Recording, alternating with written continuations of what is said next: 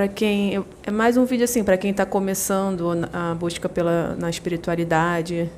Eu vejo que muitas pessoas têm essa dúvida ainda porque há umas semanas atrás a gente colocou lá nos stories do Instagram sobre uma enquete sobre meditação, perguntando quem fazia, né, se não fazia, e uma das alternativas era não sei por onde começar.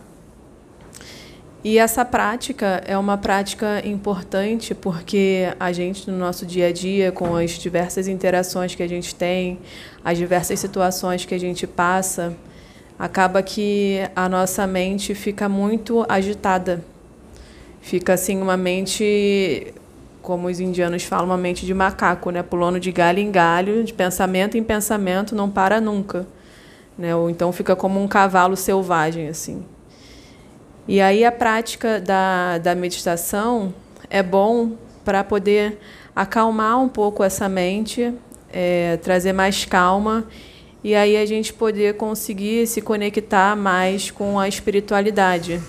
Até conseguir perceber a intuição, porque às vezes nossa mente está tão agitada que passa um sopro de intuição e, e se enrola naquele monte de pensamento que a gente nem percebe. Né? E é importante a gente fazer essa, essa prática para ir, com o tempo, aos pouquinhos, é, acalmando a mente. E muita gente acha também que, que a meditação é coisa, uma coisa para aquelas pessoas que são monges, que são, estão lá no mosteiro, lá longe e tudo mais. Só que não é uma prática simples que todos nós podemos fazer. É, a gente procura fazer também, porque até a ciência é, já está comprovando os benefícios que a meditação tem né, de para acalmar a mente, mas acalmar também é, as emoções. A gente consegue pensar melhor, a gente consegue discernir melhor, a gente consegue viver com mais calma, com mais presença, com menos ansiedade. Então é uma prática muito boa que traz muitos benefícios. E, e muitas pessoas não sabem como começar, por onde começar, como fazer se precisa disso, se precisa daquilo, e na verdade é algo muito simples, que você não precisa de nenhuma, de nenhuma posição especial, você não precisa de nenhum objeto especial, nem música especial, nem um local especial. Você pode fazer isso no seu quarto, na sua sala, no seu quintal, na sua casa. Você pode começar simplesmente sentando em um local confortável ou mesmo deitando e você pode usar, por exemplo, a sua respiração como é, uma âncora. O que isso quer dizer? Você vai sentar, parar e você vai prestar atenção, colocar a sua consciência na respiração. Durante esse processo, é normal que os pensamentos viajem, vão embora e você perca a concentração. Você vai se dar conta que você deu uma viajada. Não tem problema. Só deixa os pensamentos irem embora e volta a focar na sua respiração.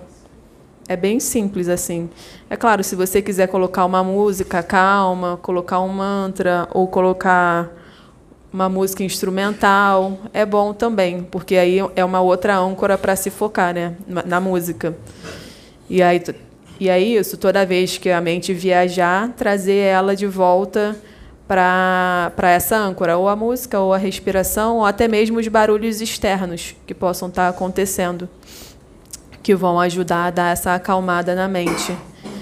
É, e aí, com o passar do tempo, você vai sentindo os benefícios. É claro que se você fizer um dia só, não vai adiantar muito. É como você ir para uma academia, você vai um dia só e nunca mais vai você não vai conseguir desenvolver aquele músculo. Com a meditação é a mesma coisa. Aos pouquinhos, mantendo uma certa constância, você vai conseguindo desenvolver, é, vai conseguindo colher os benefícios que essa prática traz.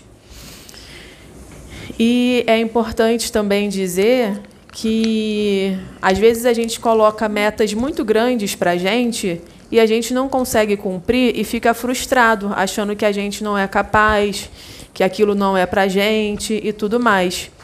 Então, é, uma dica que a gente pode dar é você colocar metas pequenas.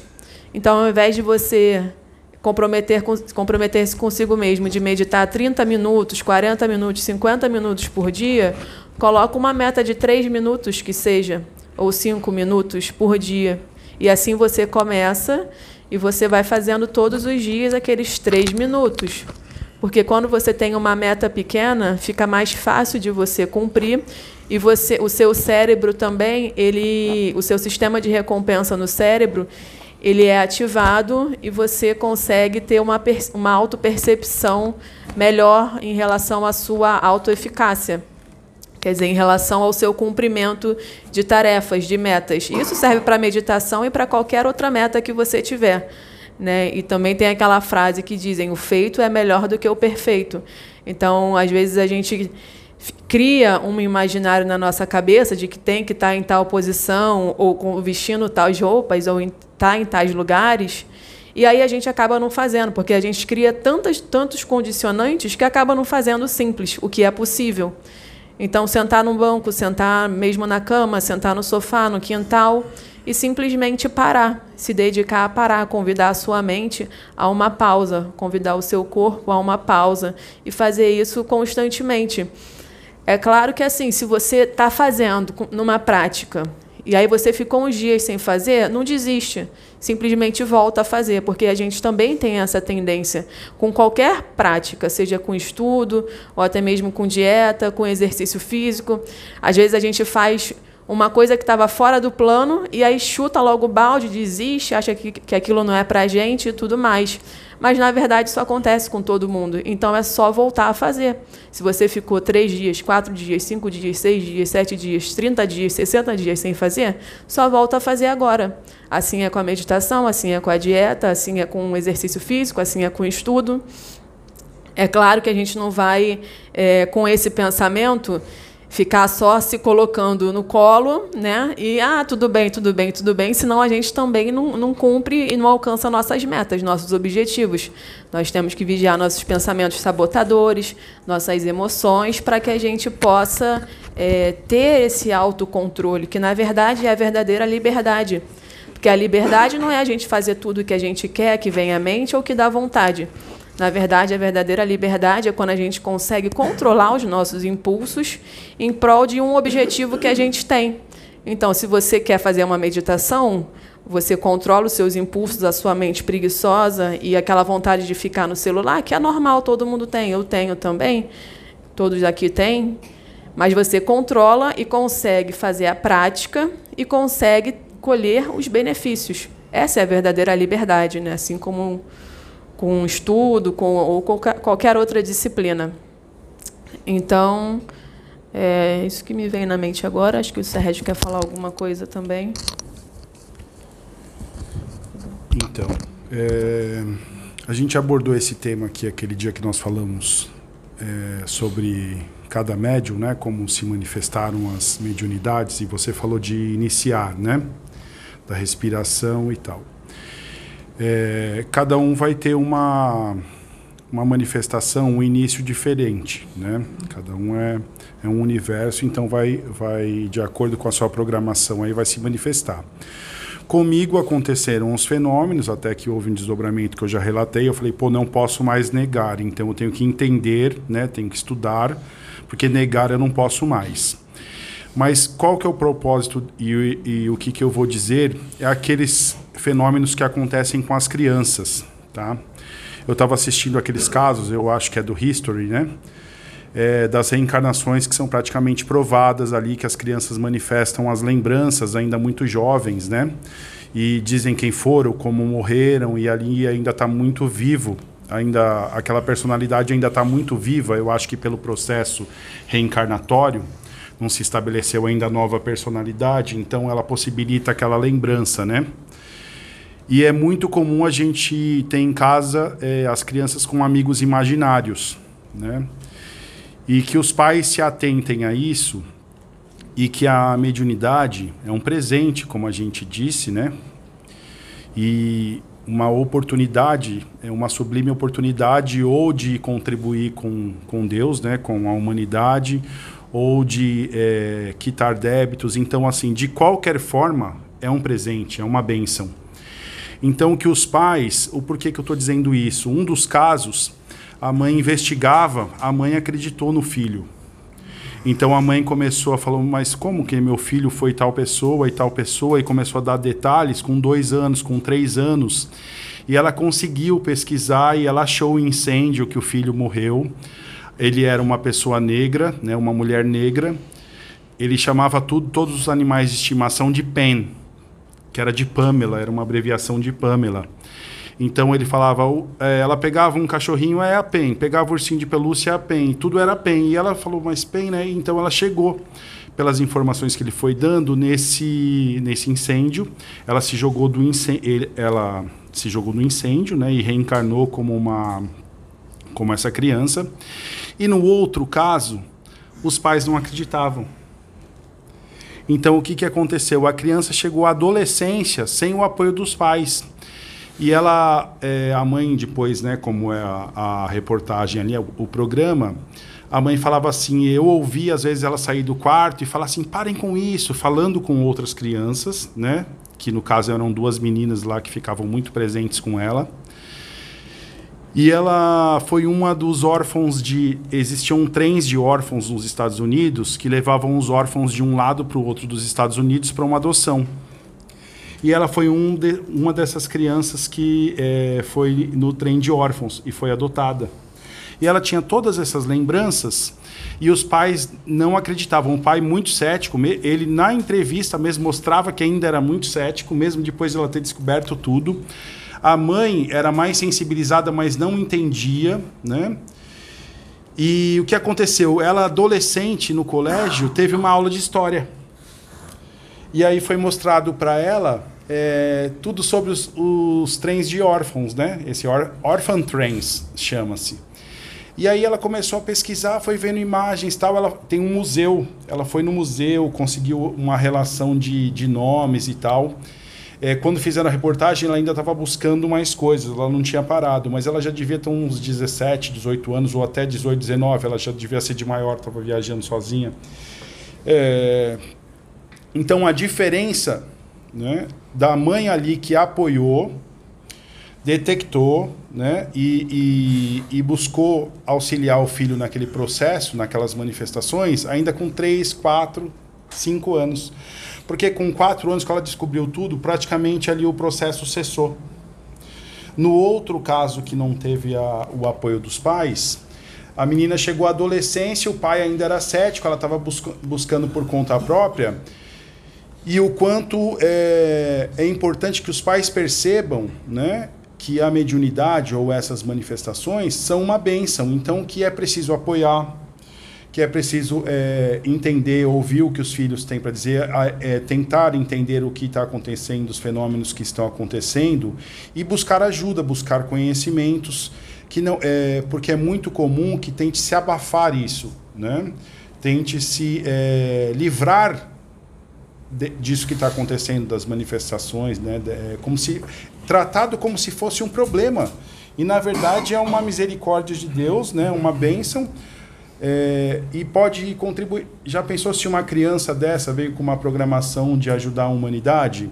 Então assim, quanto antes ela tiver os conhecimentos, quanto antes ela ela ela puder estudar essas coisas e os pais apoiarem, eu acho que mais bem preparada ela vai estar, né?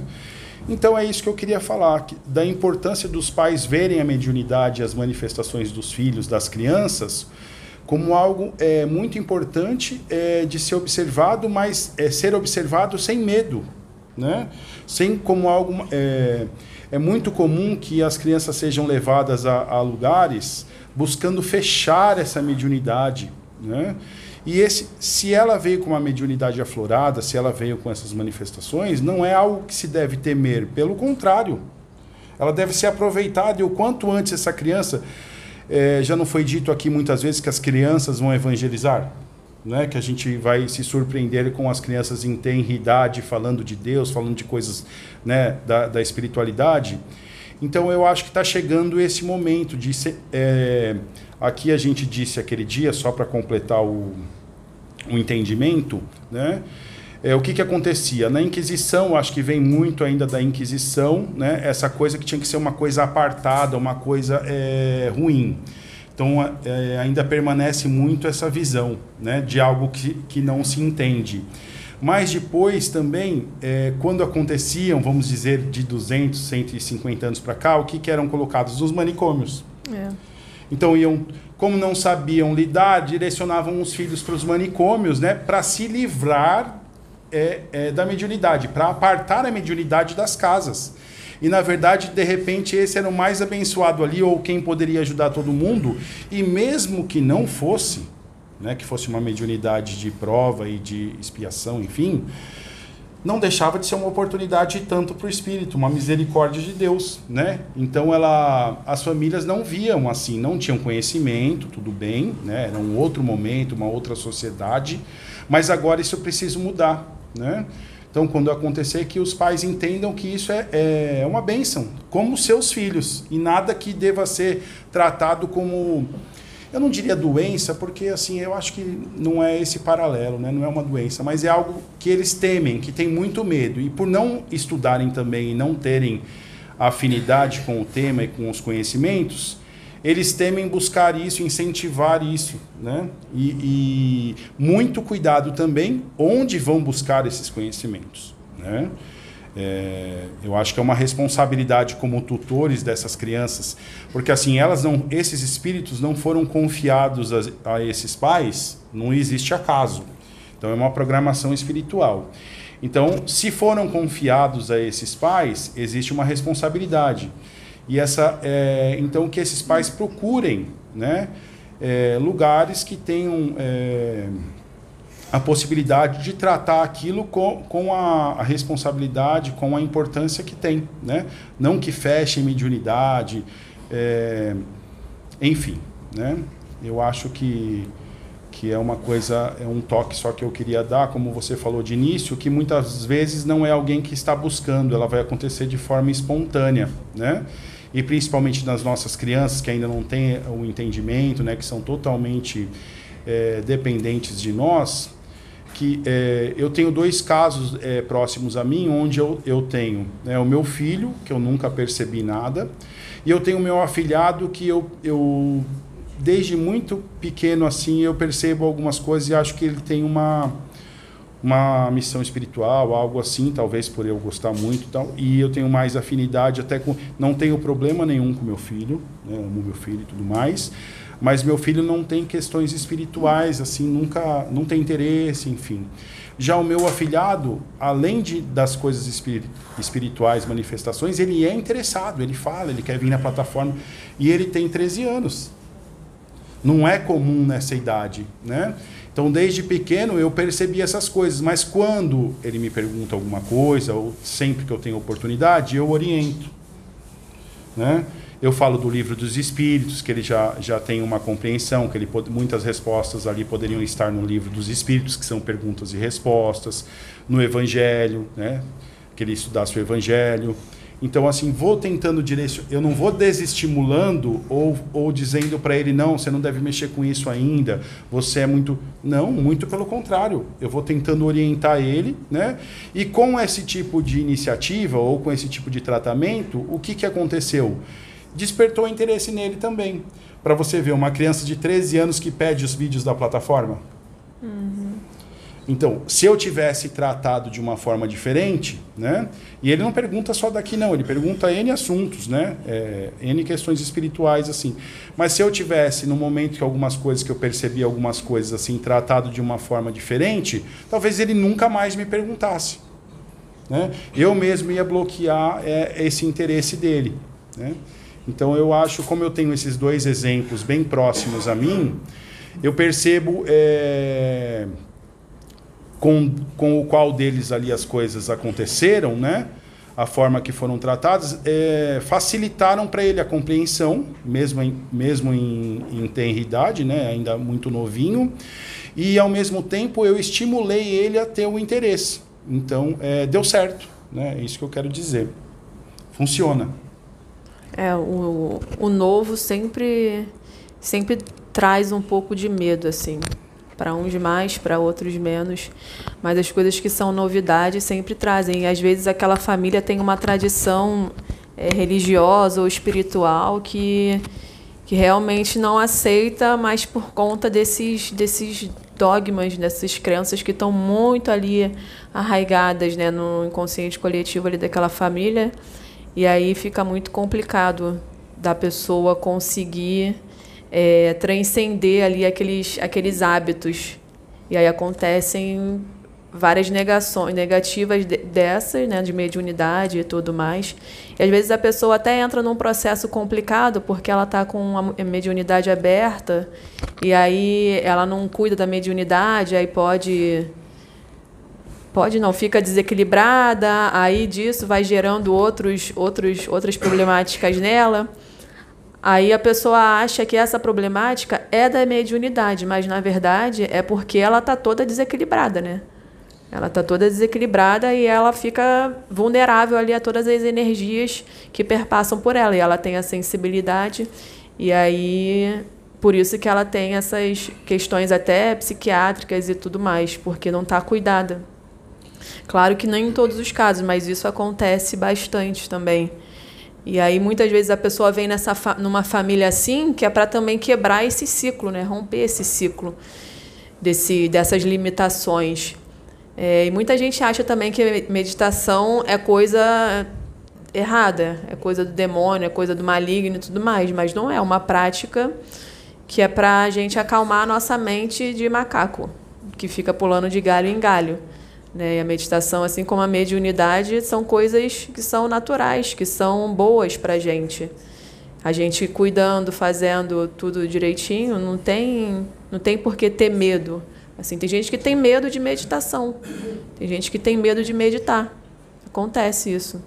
Assim como tem gente que tem medo de mediunidade, né? Porque às vezes também ela tem a, a visão e aí vê umas coisas que não, não são agradáveis. E aí não cuida, aí vai entrar num, num, num processo bem complicado. Mas tem gente que tem medo de meditação também. E não é, a meditação é só para isso que a gente está falando, acalmar a mente, conseguir ouvir melhor o coração, conseguir ouvir melhor a intuição, se conectar com a espiritualidade, com Deus. Não é para incorporar, falar com o espírito ou ouvir espírito, não. É para você, para a gente se acalmar só. Porque a gente fica agitado. Querendo ou não, às vezes a gente está tão acostumado com o agito de cidade grande que a gente não percebe que está agitado. A gente só percebe quando vai para uma cidade de interior que a galera lá em outro, vive em outro ritmo e aí a gente percebe como que a gente está agitado, cara. Porque o pessoal lá é outro ritmo. Uma cidade assim bem de interior. Porque a gente está tão inserido aqui no caos do dia a dia, de cidade grande, de trânsito, de poluição, de burburinho, de gente falando, e um monte de coisa acontecendo, é o carro do ovo passando, um monte de coisa que a gente nem se dá conta de quão agitado a gente está. Só quando sai desse meio que percebe que a gente está agitado. Então é, é importante a gente ter essas práticas assim de, de pausa, sabe? Pausar um pouco, trazer a consciência para o presente, né? deixar um pouquinho o futuro para o futuro, o passado lá no passado. Né? É. Então acho que é importante isso. e você falou uma parte, é, eu tive uma, uma intuição aqui do seguinte. É, e outra coisa, a associação perniciosa que eu vou explicar. Por exemplo, a criança teve alguma manifestação desse tipo. Tem um amiguinho invisível, ouviu alguma coisa, relata aos pais, né? É, comigo aconteceu mesmo quando eu tinha uns 6, 7 anos tal. É, eu falei para os meus pais, meus pais não deram importância, mas também aquilo não fez diferença para mim. Né? Eu acabei. É, não foi uma coisa que eu fiquei assim é, responsabilizando os meus pais. Mas o que, que eu quero dizer é uma outra coisa. Por exemplo, o pai fico, é, saiu do trabalho, ficou no bar das seis às nove. A mãe pensou besteira o dia todo. Mas daí os fenômenos que estão acontecendo na casa que não faz um evangelho, não tem nenhum tipo de religião, não, não se liga com Deus em nada, é a mediunidade da criança. É. Então, é essa associação perniciosa. Então, a criança, um anjinho ali que está manifestando sinais de uma bênção de Deus, né, de uma oportunidade espiritual de contribuir com a humanidade, é, o que o pai e a mãe, ou qualquer outro da família ali, estão levando para dentro de casa com os maus hábitos, com os vícios e tudo mais, estão associando à mediunidade da criança. A, quando eu falo criança, é só um exemplo, né? pode ser em qualquer idade. Né? É, mas é essa associação de que é, as coisas que ou assim está havendo muita desavença na casa, né? É muita briga. Aí não são as companhias dos bares dos vícios, é a criança que falou que tem um amigo. Então é o amiguinho invisível ali da criança que está fazendo a casa é, ter um monte de, de problemas. Mas não, com certeza são as companhias espirituais que os pais estão levando para casa. Seja a mãe pelos seus pensamentos, né, pelas suas emoções desequilibradas, ou seja, também são só dois exemplos, né? É, há de infinito aí as possibilidades, mas são situações bem comuns, né? Porque é, que tipo de entidades o pai vai levar para casa depois de estar tá bebendo, jogando e essas companhias, enfim. Eu não estou julgando também, mas eu estou sendo realista, né? Que tipo de companhias ele vai levar para casa? Que tipo de companhias a mãe levou para casa, como a gente deu esse exemplo? Então, assim, não ficar associando com a mediunidade dessa criança, desse filho que está é, amadurecendo ali, que está se manifestando de alguma forma. Não é isso. É muito pelo contrário. Eles, eles podem estar atrapalhando uma coisa que seria muito mais tranquila, porque com certeza, se a, a criança tem a mediunidade, né, se a criança está manifestando essa mediunidade, vamos supor que seja uma clarividência. O que, que a criança está vendo? É essas entidades que os pais estão levando para casa. Aí a criança vai assustar, vai ficar perturbada, não vai dormir. Mas se não fosse isso, se fosse uma casa que fizesse o evangelho equilibrada, qual o tipo, de repente, de visão que essa criança estaria tendo? Um mentor espiritual, algum auxílio espiritual, um espírito que viesse trazer alguma ou nos desdobramentos, mas não, fica tudo conturbado ali por conta dos maus hábitos dos tutores. Não. Né? É isso que eu fui intuído a, a, a dizer, que não é quase, é, praticamente, é assim, quase sempre, né? praticamente em todos os casos, principalmente nas crianças abaixo aí de 10 anos, vamos dizer de, de 10 anos abaixo, pouquinho mais talvez, é, não são as crianças que estão ali trazendo essas, essas questões, não, porque ainda está num processo. É lógico que a gente tem também as encarnações de todos os espíritos, de todos os tipos. Quem sou eu, né?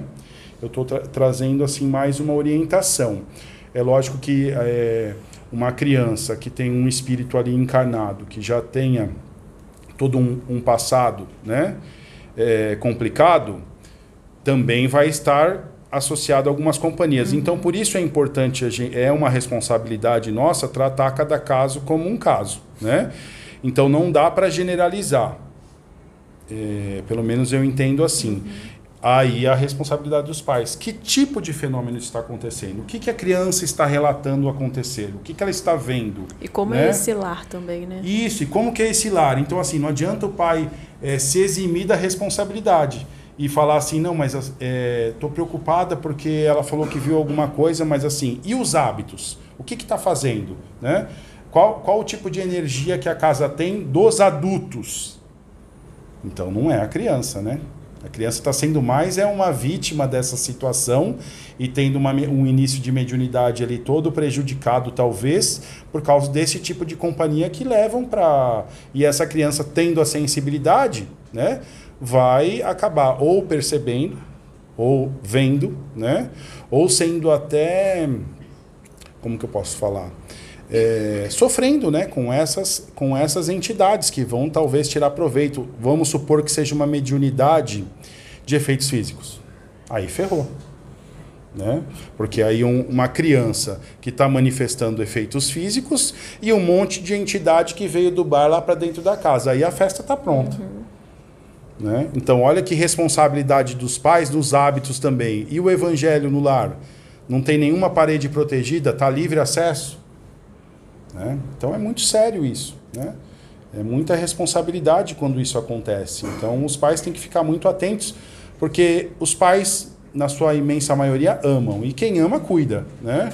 Então, é expandir a consciência, né? Quando acontecer, que tem que, que tem que se concentrar na solução, mas uma solução é, pautada no conhecimento, né? No entendimento, no amor e não no é, e não no bloqueio dessa mediunidade ou, ou, ou isolando essa criança de, dos assuntos espirituais. Eu não vejo esse como sendo o caminho, né? Sou eu que estou dizendo, é a minha opinião. Eu acho que tem tem outras é, possibilidades né, e outra, outros caminhos é, muito mais é, proveitosos né, e muito mais importantes que esses pais têm que buscar. É isso aí.